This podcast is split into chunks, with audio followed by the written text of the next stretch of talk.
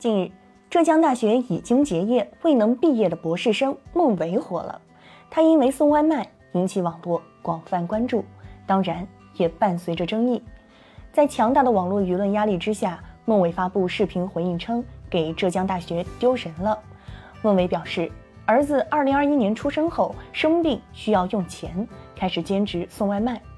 看了孟伟的采访，我们发现他的思路很清晰，知道自己过去做错了什么。又做对了什么？对未来的规划也很有章法，同时保持了一种良好的心态。但是他走到这一步，终归是令人惋惜的。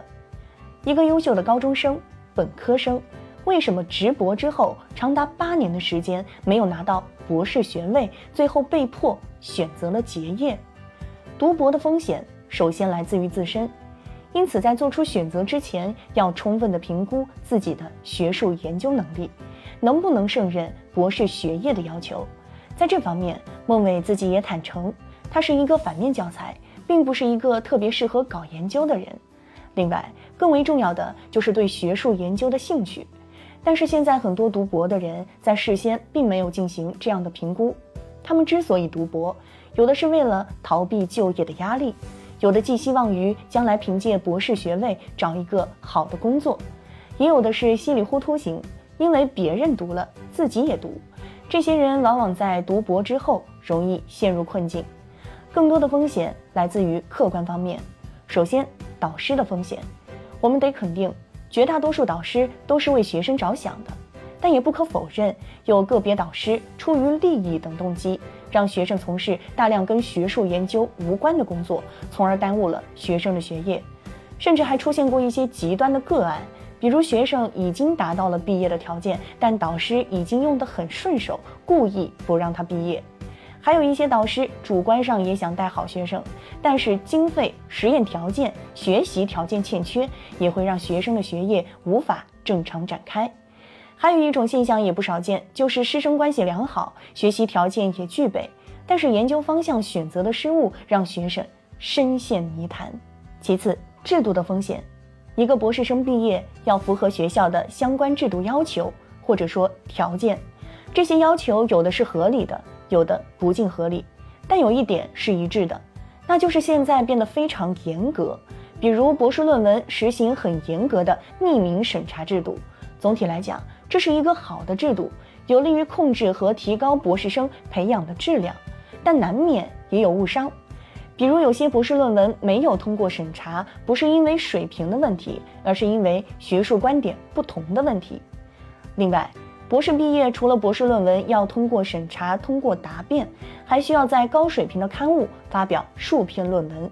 这是因为论文是大学排名的一个重要指标，督促博士发表论文来提高学校高水平论文的数量，从而提升排名，是各个学校心照不宣的秘籍。在各大学激烈的排名竞争中，博士发论文的压力极其大。第三，就业的风险。以前的博士就算读博很辛苦，毕业以后都能够找到一份还算不错的工作。但是现在，相当一部分高校的人事政策对年轻的博士非常不友好。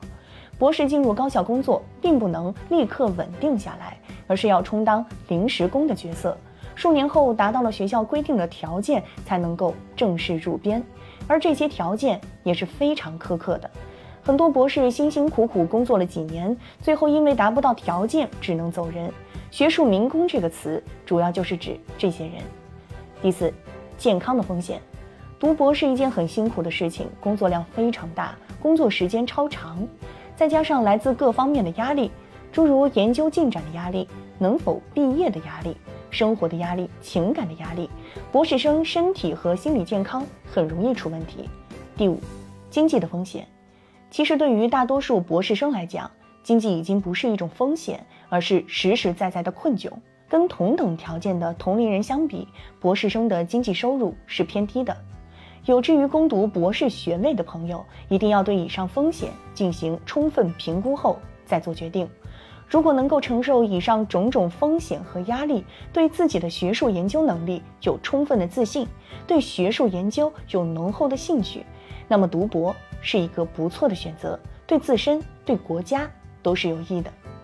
博士生风险和压力的相当一部分来自于某些不合理的规定。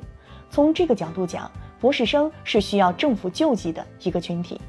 比如说，给他们更高的津贴，让他们毕业的条件、就业的门槛能够更加合理化。我们国家科技文化水平的高度，很大程度上跟这个群体相关。兹事体大，有什么理由不给他们一个更好的、更合理的学习环境呢？